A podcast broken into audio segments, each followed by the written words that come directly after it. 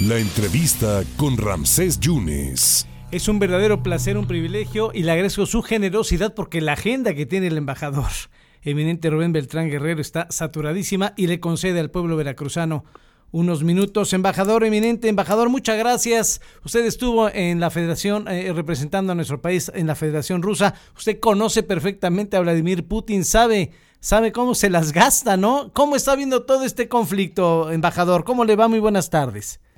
Buenas tardes, Ramsés. En primer lugar, ¿cómo no iba a poder hacer un espacio para saludar al, al, eh, hermoso eh, puerto, a Jalapa, a Veracruz, un estado tan rico, a los veracruzanos? Lo difícil sería que no pudiera hacer un espacio, faltaba más, así que muchas gracias por la invitación. No, embajador, al contrario, eh, muchísimas gracias. Yo lo, lo, lo que veo, Ramsés, es que estamos llegando ahora eh, al clímax eh, de la atención. Yo creo que esta semana, estos días, eh, están ya dándonos lo que sería el clímax de la situación, del conflicto. Y de aquí hay dos caminos, francamente. uno, el, camino que llevara a una nueva escalada, a que la violencia todavía se incrementara y la situación se complicara aún más. Y otra, que es por la que yo apuesto, de que iniciara ya la ruta de distensión. Ya tenemos señales de que así puede pasar. Eh, se llevaron a cabo, ya hemos visto las primeras imágenes de las conversaciones en la ciudad de Gomel, en Bielorrusia, eh, entre Ucrania y, los representantes de, de Rusia, para, para ver este tema. Entonces, yo no puedo, gracias por el comentario, no puedo presumir ni mucho menos que conozco perfectamente a Vladimir Putin, lo conozco, lo lo, lo, lo saludé en un par de ocasiones, pero sí tuve el, el, enorme privilegio de, de servir a nuestro país en, en Rusia durante poco más de tres años. Y puedo decir de entrada si me permite Ramsés, sí, claro, eh, que, tengo una enorme admiración, respeto y cariño por el pueblo ruso. Eh, dicho eso, eh, lo que estamos viviendo es, es aparte, va por cuenta separada, por así decimos, de ese, cariño. Y lo que lo que también me gustaría comentar a la a la audiencia que saludo con, con respeto, como ya lo hice, es que este asunto no salió de la noche a la mañana. Lo que estamos viendo es la manifestación de un conflicto viejo eh, que nace eh, desde hace más de 30 años, en la época de la disolución de la Unión Soviética y la reunificación alemana, cuando se discutía sobre si la Alemania unificada ingresaría o cómo ingresaría a la OTAN, que es el tratado de la, del Atlántico Norte, esta alianza militar que congrega a los países europeos y Estados Unidos eh, particularmente. Eh, en ese momento, eh, cuando se conversa sobre ello, la Unión Soviética accede a retirar sus tropas de Alemania del Este, pero manifiesta desde ya desde ese año 89, 90, eh, su preocupación porque otros países de Europa del Este, que en ese momento eh, formaban parte de una alianza militar contraria, que era el Pacto de Varsovia, pudieran ingresar a la OTAN en el futuro. Y de hecho vemos como la historia nos demuestra que entre ese hace, hace 30 años y el día de hoy, eh, la OTAN pasó de tener eh, 12 miembros fundadores a, a, los 30 miembros que tiene ahora y donde la mayoría de los países que eran parte del Pacto de Varsovia ya forman parte de la OTAN. Eso es el, el, el asunto principal eh, de este conflicto y vemos además que entre esa expansión la pieza central de la, de la expansión final de la OTAN sería Ucrania. Eh, Rusia ha señalado de manera muy clara que desea que nunca, jamás, Ucrania sea parte de la OTAN.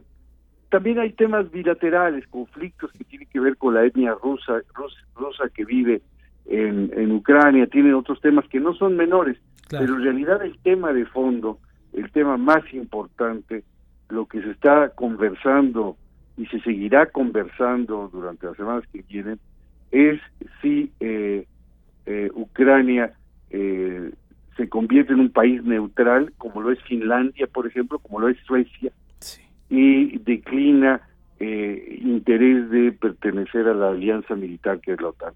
Ese es el fondo, Ramsés, del tema que estamos viviendo, un tema muy complejo, donde las apuestas han aumentado de muchos lados, eh, las sanciones económicas se apilan, pero a, a, nuestra audiencia lo que le debe decir es que lo, el, el volumen, la dimensión de los hechos que eh, por los, de las, del sendero por el cual eh, ha caminado Rusia eh, mediante esta agresión militar, etcétera, nos debe de indicar cuál es el tamaño de lo que está en juego. Conociendo la reacción que iba a tener Occidente, tal vez no con detalle, pero sabiendo que iba a haber una reacción muy fuerte, sin embargo, Rusia tomó los pasos que, que tomó, no justificados de mi parte, y, lo aclaro, lo vuelvo a señalar, pero eso nos, nos debe decir de qué tamaño es el interés que tiene Rusia de que Ucrania no eh, se convierta en un miembro más de, eh, del Tratado del Atlántico Norte. Pues son 1.200 kilómetros de, de, frontera y lo que no quieren son los misiles cerca, ¿no? Esa es una esa es una pista, porque ya de todos modos ya hay baterías de misiles en algunos países como Polonia y otros, que, eh, por cierto, eh, Rusia pretende que haya una negociación de fondo y que, y que el acuerdo básico de seguridad eh, que hay entre... ¿Hola? Sí, sí, sí, lo, lo escucho. Sí, una especie estática, perdón. Que hay entre Ucrania, entre Europa y Rusia, pueda digamos, eh, ser sujeto de una revisión que permita dar más eh, seguridades a eh, Rusia en términos de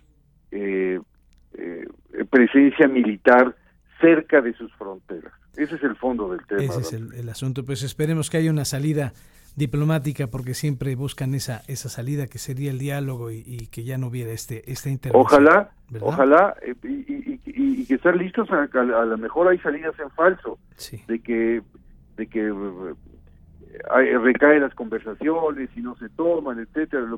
Debemos estar atentos a que esta mesa continúe o que continúe en otro lado. Es lo que más nos importa que agarre momentum las conversaciones y que después empiecen a producir resultados tangibles el primero que debe de importarnos es un acuerdo de cese al fuego. Ese será el primero. Después, uno que tenga que ver también con atención a los heridos y a los desplazados y a los refugiados. Ese también ese, ese es un acuerdo que importa mucho.